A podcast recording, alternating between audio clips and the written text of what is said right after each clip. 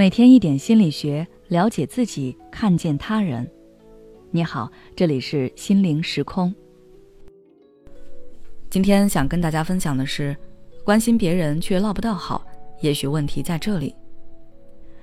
你是不是经常经历这样的事？明明是真心的关心别人，但对方却不领情，有时候还会生气，你觉得很委屈，感觉自己的付出与回应不成正比。久而久之，甚至产生了“我就不该做好人，好人没好报”的信念。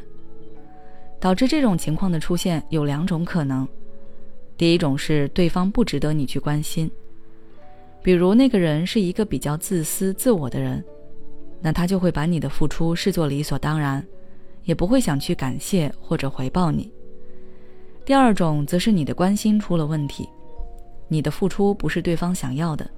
甚至给对方造成了麻烦，对方当然就不会领情了。比如我们常常吐槽说，最怕直男的关心，因为直男看到女友生病，可能只会说这三句：多喝热水，早点睡觉，记得吃药。可是这些道理女生不知道吗？女生当然知道，所以这说的就是废话。女生要的是男生实实在在的行动，比如替自己把水倒好。帮自己去买药，安抚自己脆弱的情绪等等。男生行动上一点没有，只在嘴上说，虽然说的是正确的话，但却不是有效的关心。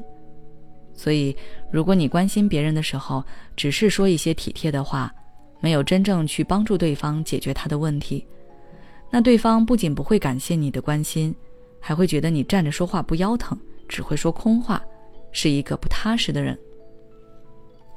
说一个我亲戚家的例子吧。前段时间我二姨生病住院了，她有三个子女，但陪床照顾的一直是小女儿，大儿子在外地工作一直没回来，二儿子说自己身体不好，一个星期来一回。我们一家去探望那天，二表哥正巧也在，他看似很关心自己的妈妈，一直在床前体贴的问：“妈，你难不难受啊？妈，你要不要喝点水呀？”哎妈，你这次真的是受了大罪了。结果，帮老太太翻身的是表姐，给老太太打水打饭的是表姐，什么都是表姐。二表哥只是坐在那儿吃水果。后来二姨让他滚，他就很委屈的说他妈偏心，自己好心没好报。如果你只是听他的话，会觉得他是一个被辜负的好人。但是听了我上面的描述，是不是又觉得他其实并不像他说的那么好？当你的关心没有落到实处，别人不仅不会回报你，还会对你滋生不满，因为你的话提高了别人对你的期待。除了这种情况，还有一种也属于无效关心，那就是没有真正设身处地的去为对方考虑。而是站在自己的角度，很自我的强加给别人。比如你看到一个人不开心，于是主动去关心他，对方也很坦白的跟你讲了自己遇到的事情，可能是跟恋人吵架了，可能是在公司与同事不和，也可能是与父母有矛盾。你听了之后觉得这件事对方有很多做的不到位的地方，于是就开始指导他。